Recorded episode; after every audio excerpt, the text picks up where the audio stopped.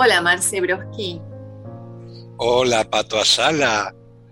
Le damos la bienvenida a, todos nuestros oyentes, a nuestros seguidores, a este episodio en el que vamos a hablar de lo que la pandemia se llevó y nos trajo en las emociones. Qué tema, ¿no? Las emociones. ¿Viste que cada vez estamos siendo más? Cada vez la ah. gente nos está escuchando más. Qué placer eso.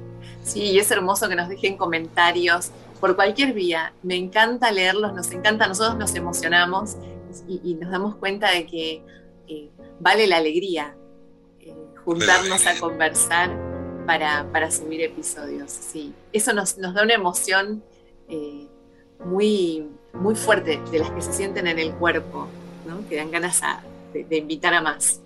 Así que todo nuestro agradecimiento a cada uno que se va sumando, a cada uno que puede marcar una diferencia a partir de escucharnos. Y si no marco la diferencia, gracias por escucharnos también. Tal cual hoy pensaba eh, estas emociones que, nos trajo la pandemia y, yo diría, una, una que a mí me, trajo fuerte es la incertidumbre y cómo, cómo hacer con lo desconocido, ¿no? Cómo hacer cuando tenía la, la vida aparentemente ordenada, coordinada, agendada y de golpe cambió todo. Y, la desesperación que sentía ante esto que parecía que perdía el control, porque no sabía cómo, cómo hacer cuando teníamos que quedarnos en casa, cuando la agenda ya no era la misma, cuando había que usar Zoom, cuando había una enfermedad que acechaba, un virus que parecía que acechaba al mundo y que nos podía tocar, y entonces cuenta desesperación también, ¿no? Emociones de las que a veces se nombran como, como negativas. Exacto. Hoy vamos a estar hablando de todo eso y hay algo interesante para ver el tema de las emociones, eh, que es, yo creo que se nos empezó a despertar una de las cosas que trajo la pandemia. Son emociones que casi, casi no tenían nombre o casi, casi uno no las registraba como emociones. Esto que vos decías de la incertidumbre. Eh, uno estaba eh, totalmente estructurado, organizado, sabía muy bien que iba a ser el lunes, el martes, el miércoles. Uno podía hacer proyectos, planes, eh, podía organizar un viaje, saber cuándo hacer una fiesta. Y de repente aparece ciertas limitaciones que vos decís, ¿y ahora qué hago con todo esto? ¿Qué hago con mi estructura? ¿Qué hago con mi trabajo? ¿no? Cuánta gente tuvo que, que replantearse el trabajo, darle otra forma. Eh, entonces aparecen estas emociones y uno trata de encajarlas, ¿no? A ver qué tipo de emociones son o, cómo, o qué nombre le ponemos. Y por empezar somos seres emocionales, por suerte. Entonces eh, yo siempre digo que, la lingüística se quedó corta porque hay emociones que le falta nombre poner, ¿no? Claro. Eh, faltan todavía ponerle ciertos nombres a ciertas sensaciones, ciertas emociones que, uno dice, ¿y esto de qué se trata? Porque no es ni angustia, ni tristeza, ni termina de ser, ¿y esto de la incertidumbre? ¿Qué forma le doy? Entonces, eh, esto que vos decías de las emociones negativas o positivas, eh, hay muchas disciplinas, entre ellas el coaching, que siempre trataron como de ponerle como un paño de agua fría o un manto de piedad o no al, no reconocer que hay emociones que todos queremos zafar, que todos queremos rajar, ¿no? que nos da miedo, que nos da, que queremos salir rápidamente. Y entonces, ¿por qué no empezar a hablar de que hay emociones positivas y negativas sin tanto miedo? Bueno, de hecho, hablemos del miedo. Claro, exacto. El, miedo está como una emoción muy negativa, ¿no? Como que está mal sentir miedo, está mal sentir la tristeza, está mal. Es como que hay emociones, viste, que tienen tan mala prensa y las emociones, por algo están, son necesarias. Y también está bueno reconocer que hay emociones que nos gustan más y emociones que nos gustan menos. ¿Por qué? Porque muchas veces hablamos y los que muchas veces me escucharon a mí hablar, yo hablo mucho de esto de las polaridades, ¿sí? que la mayor fuerza está justamente en el empezar como a reconciliar estas polaridades, lo femenino, lo masculino, lo bueno, lo malo, lo lindo, lo feo, las víctimas y los perpetradores. O sea, y cada vez estamos viviendo en mundos, ¿sí? inclusive cuando uno pone la, mirada en la política, eh, en mundos más polarizados. Y me parece que eh, la humanidad tiende a eso porque el sistema lo que está marcando es que la mayor fuerza, la mayor fuerza de sanación va a estar en la reconciliación de las polaridades. Entonces, uno llevado esto al plano emocional, uno podría decir, ¿y por qué no hablar ya de emociones positivas y emociones negativas? Si cuando donde tiene que estar el foco es el avivarse de que la mayor fuerza va a estar en la reconciliación de estas dos emociones, las positivas y las negativas, las que queremos escapar, las que queremos subir, las que queremos tapar y las emociones que podemos celebrar, festejar, las que queremos todos sentir. Que elegimos, claro. Claro, sí. Mira vos, hace un ratito hablábamos antes de, empezar a grabar el episodio eh, sobre vivencias de, cada uno de nosotros, ¿no? Y si llevamos las emociones a, a las familias, cuando me miro, digo, yo no quiero hablar, por ejemplo, de culpa, es una emoción que, prefiero evitar y seguro que los oyentes es probable que les pase, no sé cómo es con vos, pero la culpa es una emoción complicada de, tomar. Sí, la, culpa es una emoción compleja, ¿sabes por qué? Porque tiene dos vertientes, ¿sí? Por un lado, la buena noticia de cuando, la, parte positiva de la culpa sería, es, es que cuando uno siente culpa es porque está rompiendo algún, algún mandato y si uno está rompiendo algún mandato, significa que está creciendo. Por ende, lo que podemos pensar es que la culpa nos está ayudando a crecer. ¿sí? Eh, a mí cuando me tocó salir del closet, salir del armario y asumir mi sexualidad y asumir quién era, yo lo transité con mucha culpa. Pero lo que empecé a aprender justamente o sea, la culpa porque justamente no cumplía ciertos mandatos que, todos esperaban de mí. Lo que empecé a asumir es qué hacer con la culpa. O podía eh, callarme y seguir con mi sufrimiento y seguir ocultando, seguir tapando, y ahí la culpa por supuesto desaparece porque uno no, no, no cumple, no, no, cumple, no, no rompe ningún mandato. Claro. Eh, pero tiene sus consecuencias también, y la mayor consecuencia es no poder crecer. Y cuando hablo de crecimiento no tiene que ver con la edad cronológica, sino que crecer en este salto cuántico de poder vivir mejor.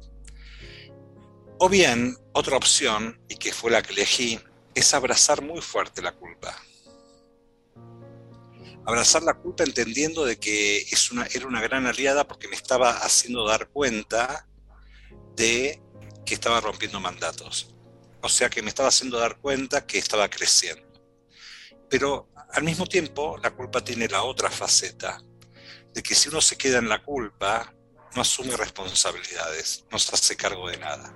¿no? Entonces, cuando uno se queda con, ay, mira el daño que hice, ay, mira el daño que hice, no alcanza con decir, ay, es buena señal porque estoy creciendo, sino que hay algo que hacer con esto. Es asumir el daño que uno hace. Por supuesto que uno lo tiene que asumir en la medida que vamos caminando, ¿sí? van pasando cosas que no todos les va a agradar, que seguramente alguien se va a sentir perjudicado, que seguramente a alguien no le va a gustar lo que hacemos. Y de esto hay que hacerse cargo. Ahí volvemos a la víctima y el perpetrador, ¿no? Vamos un lado y el otro. Exactamente. Entonces, uno no puede, si uno se queda, ¿sí? en, la víctima, en la victimización, en sentir la culpa, es una, está bueno porque es una señal, como decía antes, que estamos creciendo, pero falta como una vuelta de tuerca más. Hay que, hay, hay que hacer algo con esa culpa, porque nos está indicando que nos, aparte de crecer, parte del crecimiento tiene que ser, tiene que, que, pasar, que el hacerse cargo de lo que uno, de lo que uno está haciendo. Eh, y hacerse cargo con todo lo que eso implica. Asumir el daño que uno puede estar provocando, asumir que no todos nos van a, querer ni aplaudir por las elecciones o por las decisiones que tomamos. No te pasó nunca, Pato, de haber tomado una decisión y que muchos no estuvieron de acuerdo. Sí, de, personas que, que, se alejan o que vos necesitas alejarte. Cuando yo pienso en culpa, Marce, y trayendo eh, lo que decís, me viene el niño y el adulto. Entonces digo, cuando somos niños nos sentimos culpables porque rompimos algo que había que cuidar, por ejemplo, que nos dijeron muchas veces y se rompió. Y entonces, bueno, la culpa porque no podemos hacer más nada con eso, esperar que venga mamá o papá y nos rete.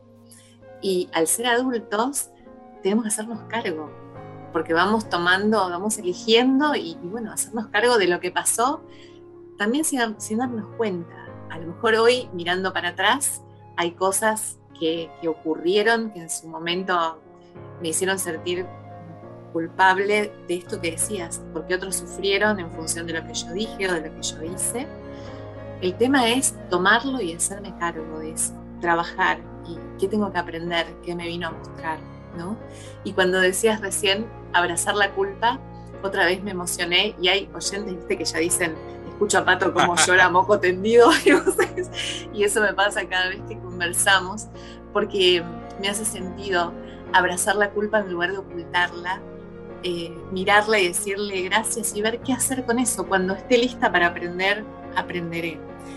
Pero no seguir sumando culpa. ¿no? Y, no decir. No, escaparse. no escaparse. ¿Sí? Eh, y, esto de escaparse es lo que solemos hacer con las emociones que no nos gustan. Y hay que aprender a estar. ¿no? Muchas veces la gente usa mucho el término que está muy de moda, que es esto, tenés que soltar, tenés que soltar, soltar, ¿no? Y mucha gente no sé si termina de entender lo que es eh, soltar. Porque para soltar, primero hay que aprender a agarrar. Nadie puede soltar lo que nunca se agarró. Queremos soltar cosas que no se agarraron nunca y es muy difícil. Por eso hay veces que es, muy difícil soltar. Yo lo que digo es que soltar es fácil, lo más difícil es tomar, agarrar. ¿Sí? ¿Qué significa esto? Y vamos a pasarlo con las emociones que aparecen en la pandemia. Es, tiene que ver, el tomar tiene que ver con mucho con el asentimiento, con el decir sí a todo lo que está pasando. ¿sí? El asentimiento eh, es una de las, yo diría, de las emociones que nos permiten ¿sí? Eh, la mayor adaptación a la realidad, ¿no? que es la, emoción que más benefició a las que la pudieron practicar en épocas de pandemia. Viste que todavía hay gente que se sigue peleando, ¿no? Por, eh, por qué pasa esto, por qué, por qué, por qué, por qué. Eh, y va mirando las noticias de todos los días y se sigue enojando, sí. Y sigue contando los muertos. Y, Cuando uno dice, bueno, a ver, es esto lo que nos toca vivir. Y es verdad que ya no podemos planificar, pero es esto lo que nos toca vivir. Uno se rinde frente a esto. Ahí uno está tomando. Lo que está tomando, ¿qué es? Las cosas tal como son. Está tomando la realidad. Entonces, cuando uno puede tomar esto, es más fácil soltar estas emociones, ¿sí? como las que decías antes, las, expectativas, la incertidumbre.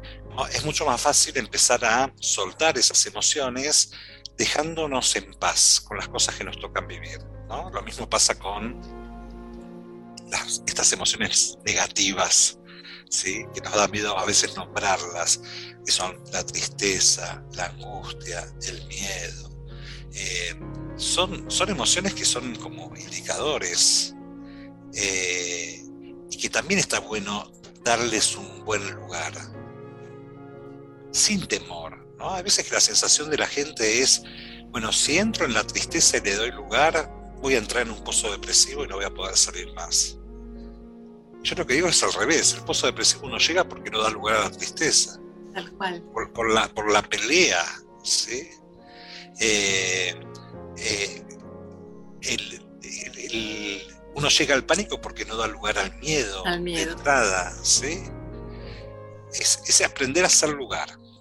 Sí, yo me asocio a estar presentes, ¿no? A esto que sucede y que te dispara determinada emoción, a estar presentes, a sentir, a respetarla. Es todo un aprendizaje, Marce, porque eh, tiene cierta dificultad transitar la, tristeza y, y, bancarte, ¿no? transitarla. Ahora esconderla, la tristeza o, el enojo o la angustia. el punto es que creo que si la ocultás o la escondés, aparece otra cosa que te dirige al mismo lugar. Y otra y otra. Y entonces un día hay que tomarla y mirar y, y a sentir y entender de qué se trata. Y el salto que das cuando, cuando le haces lugar eh, es muy importante. Recién decía, para, para, tener éxito, para ser felices, que es todo lo, lo, que los seres humanos queremos en la vida, ¿no? Eh, hay que vivir la vida más liviana. Me acordaba de vos cuando hablas sobre liviano pesado y de que mucha gente el concepto de liviano pesado está como asociado al, diccionario de lo liviano, ¿no? Que, que, no tiene peso, que no. Y digo, para tener éxito y vivir livianos, eh, lo primero es la gratitud. A, los, a esos dos que traemos a cada, en cada episodio que nos dieron la vida, empieza por ahí, ¿no? Y, y yo te decía recién, y la gratitud a los dos por igual no por separado. Viste que yo, bueno, gracias a mi madre, es sin preferencia.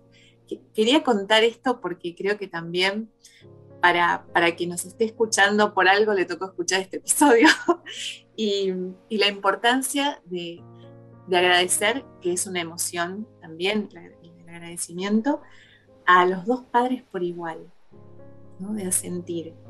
Y desde ahí empezar a mirar ¿Qué pasa con las otras emociones, con esas que no te gustan tanto? ¿Desde dónde vienen? Sí, y también entender por qué es tan importante esto que vos traes de mirar a los dos por igual, ¿sí? Porque nosotros estamos hechos de los dos. Es como si seríamos un tejido, ¿sí?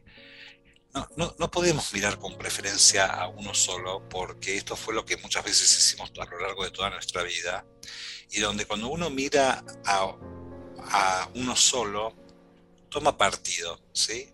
Y excluye a alguien. Si yo miro solamente a mi mamá, estoy excluyendo a, papá. Si estoy mirando solamente a papá, es porque estoy excluyendo a, a mamá. Entonces, lo que nos va a servir nosotros, donde la mayor fuerza está, es cuando uno puede tomar a los dos por igual, sin ningún tipo de juicios, ¿sí? porque ya de juicios tuvimos bastantes es como poder mirarlos y solamente agradecer la vida, nada más que eso, sin tantas pretensiones. Eso da una emoción que yo, es, una de las emociones que por ahí falta nombre, ¿viste? Que te decía antes. No podemos encontrarle exacto el nombre. Porque, porque yo, digamos que si, es, si, si quiero hacer una referencia, yo lo llamaría paz interior esa paz interior que tanto uno busca afuera y era más simple de lo que pensaba cuando uno puede tomar la vida tal como es a partir de quien nos dieron la vida.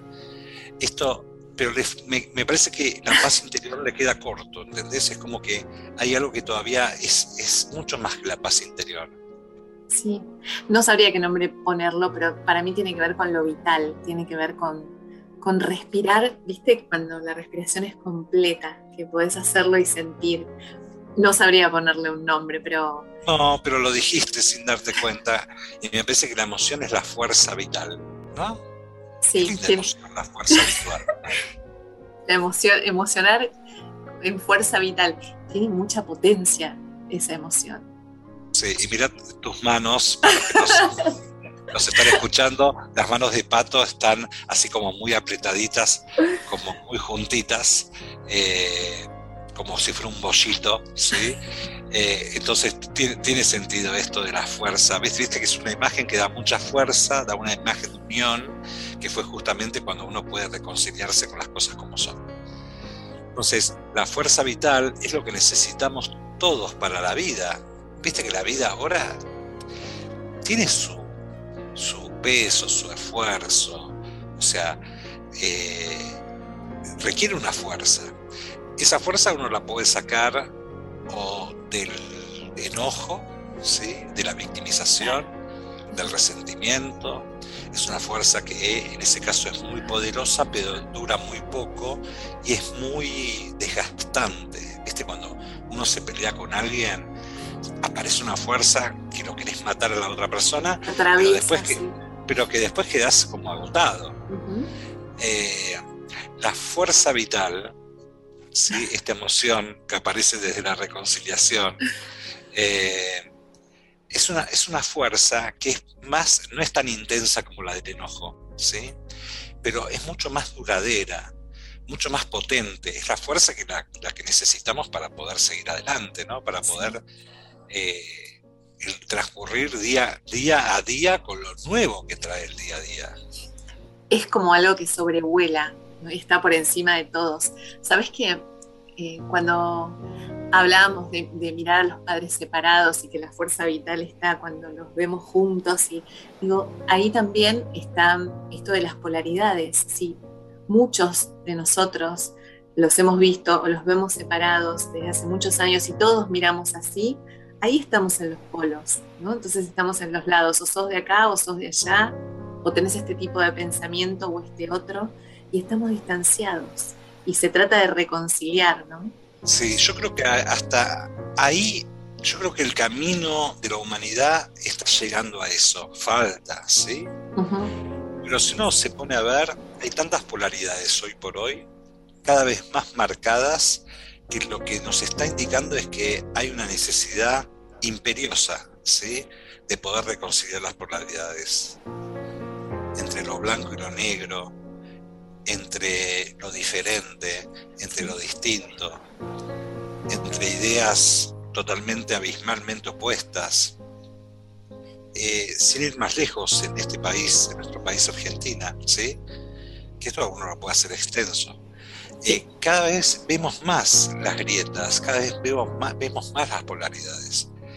Y me parece que este, este momento es necesario para que finalmente, en algún momento, no sé cuándo, la verdad que no sé cuándo, pero finalmente nos va a llevar a poder, a poder reconciliar estas polaridades.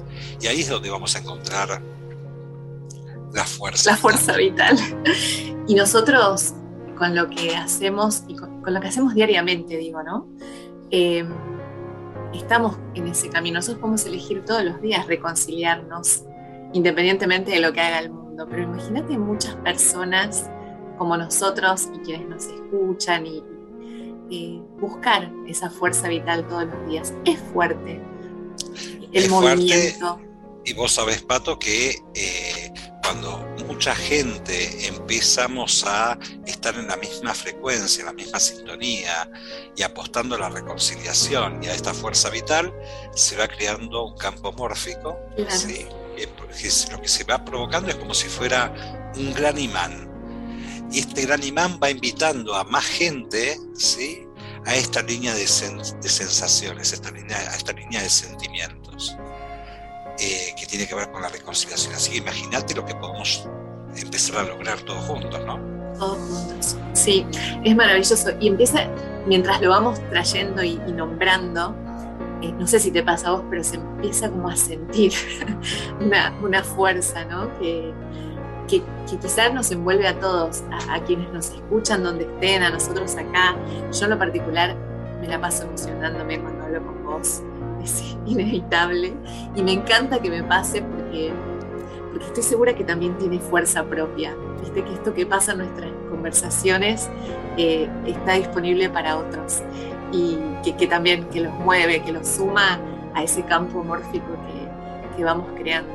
Y qué bueno tener la oportunidad y la posibilidad de hacerlo, Marcelo. Totalmente, para mí es un placer y yo creo que este episodio lo podríamos llamar la fuerza vital, ¿no? antes de, hablar conversábamos sobre las emociones negativas, positivas y le encontramos una fuerza en el medio que une, ¿no es cierto? Que no es ni un lugar ni el otro, porque eso también es polaridad, positivo y negativo. Entonces encontramos como un lugar en el centro. Eh, y vamos a ver si, si encontramos una imagen de, de, esas manos unidas que me encantó que lo hayas visto y le, y le dé significado y sentido. Y, y, podríamos invitar a los oyentes a, a unir sus manos. Sí, sí, el, señal, el señal de la reconciliación. Hay tantas cosas que hace falta reconciliar y, y yo creo que muchas de nuestras cuestiones personales, ¿no? empezando con, con nuestro, nuestra historia y nuestro pasado, de nosotros mismos. ¿sí? ¿Cuántas cosas tenemos que empezar a reconciliar? Y no hablo de perdonarse, porque acá el perdón no tiene nada que ver. Porque cuando, viste, parece como que el perdón hay algo que, estuvo mal. Y la reconciliación no habla de que hay algo que estuvo mal, hay algo que fue necesario, que hay que reconciliar, simplemente eso. Y esto también nos lleva a una paz interior, a esta fuerza vital, cuando uno se empieza a dejar en paz con lo que hizo, cómo, cómo pude hacer esto, y cómo pude hacer eso en ese momento, y cómo pude elegir mal, y cómo pude eh, eh, hacer, irme, y cómo pude quedarme, ¿no? O sea, y, empezar por ahí, con nuestra propia historia, con nuestro propio pasado, con nuestros propios amores, y empezar a reconciliar, a hacer lugar, a poder decir sí a todo tal como fue y entender que fue necesario para llegar a este momento. Y una vez que hacemos eso, todavía vamos, a ir un poco más para atrás. ¿sí? Por ahí hay historias de nuestros ancestros que no sabemos, pero que también piden ser reconciliadas, que también piden ser vistas. Estas polaridades todos venimos de una familia y ninguna de nuestra familia corresponde a la protagonista de las novelas mexicanas o las novelas en general. Eh, que viste que la protagonista es buena, buena, buena. Buenísima, sí, sí. Buenísima, ¿no? Y que en todas las familias tenemos un poco de todo. Tenemos víctimas, tenemos gente que sufrió mucho, pero también tenemos perpetradores, gente que hizo sufrir, gente que estafó, gente que abusó. Y acá no tenemos que ni siquiera saber las historias, podemos imaginarnos, porque son muchas generaciones las que, las que estuvieron antes que nosotros. Y podemos imaginarnos que en una historia familiar pasaron muchas cosas. Ni hace falta saber detalles, ni hace falta saber quiénes fueron, ni hace falta saber qué pasó. Viste que a todos nos gusta mucho el chisme, el drama, el querer el morbo de querer saber qué, qué, qué pasó no hace falta, lo más sanador es entender de que pasaron muchas cosas, sobre todo en siglos, en generaciones atrás, donde había cosas que daban mucha vergüenza, cosas que daban mucho dolor y que mejor de eso no se hablaba más, y cosas que quedaron afuera sin poder reconciliarse. Nosotros tenemos la oportunidad de poder empezar a reconciliar todo eso. Más me haces pensar en las polaridades de ese tiempo, Marcel porque ahí eras de un, de, una, de un lado o del otro, o estabas muerto, o no, no había mucho espacio para, para ser distinto, ¿no? Entonces nosotros tenemos sí esa gran oportunidad. Entonces, sí, reconciliate con, con tu pasado, con el lugar de donde venís, reconciliate con tu apellido, con tus hermanos, con tu familia, con tus amigos, con tu barrio, tus vecinos, con lo que te pasa, con eso que aparece y no te gusta, que no es lo que esperabas, con las decisiones que a veces toman otros por vos, porque no pudiste decir que no o no pudiste decir que sí. Reconciliate con eso, porque ahí hay algo para vos, algo para aprender, con tu trabajo, con tu jefe, con tu ex trabajo, con tus ex jefes, con tus ex. con esos que también viviste algo importante en tu vida con tus maestros, con esos que tal vez ya no lo son, no los ves así, reconciliate.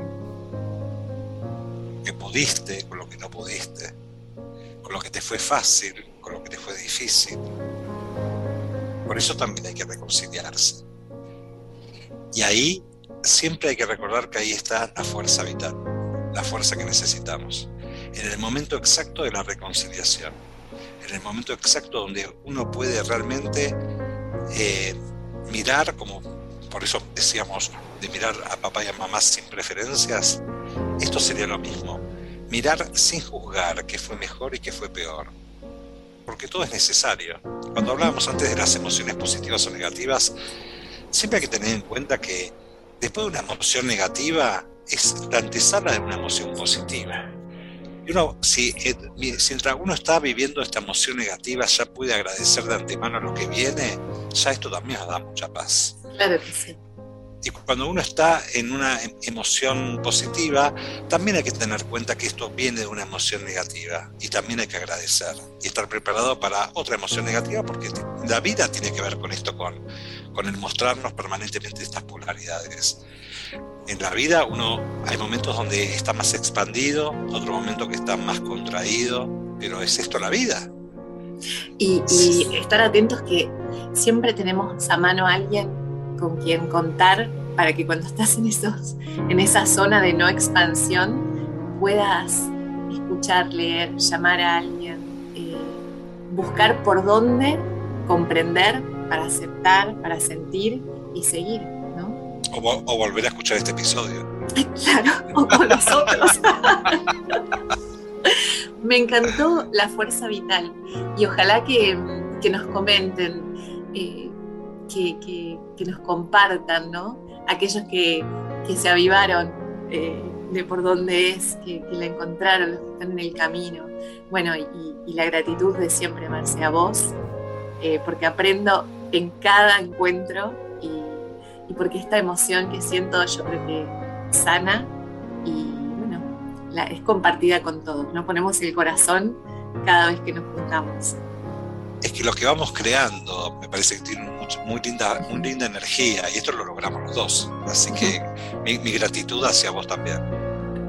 Entonces sigamos con la fuerza vital ahí cerquita, mirando para no perdernos y que la gente nos comente a ver qué, les pasó al escucharnos, cómo vivió esto de la reconciliación, qué, les pasó con esto de unir las polaridades, de dejar de pelearse, de poder decir sí eh, y tantas emociones que aparecen en este momento que estamos viviendo. Me encantó. Les dejamos nuestro Instagram, que es arroba mientras tanto la vida, para que cada uno de los que nos escuche y quiera decirnos algo lo haga que los leemos y, les contestamos. Gracias, Marce Broski. Gracias, Pato Sala. Muy, muy buena vida. Hermosa vida para vos también. Te quiero. Gracias a los oyentes. Nos vemos.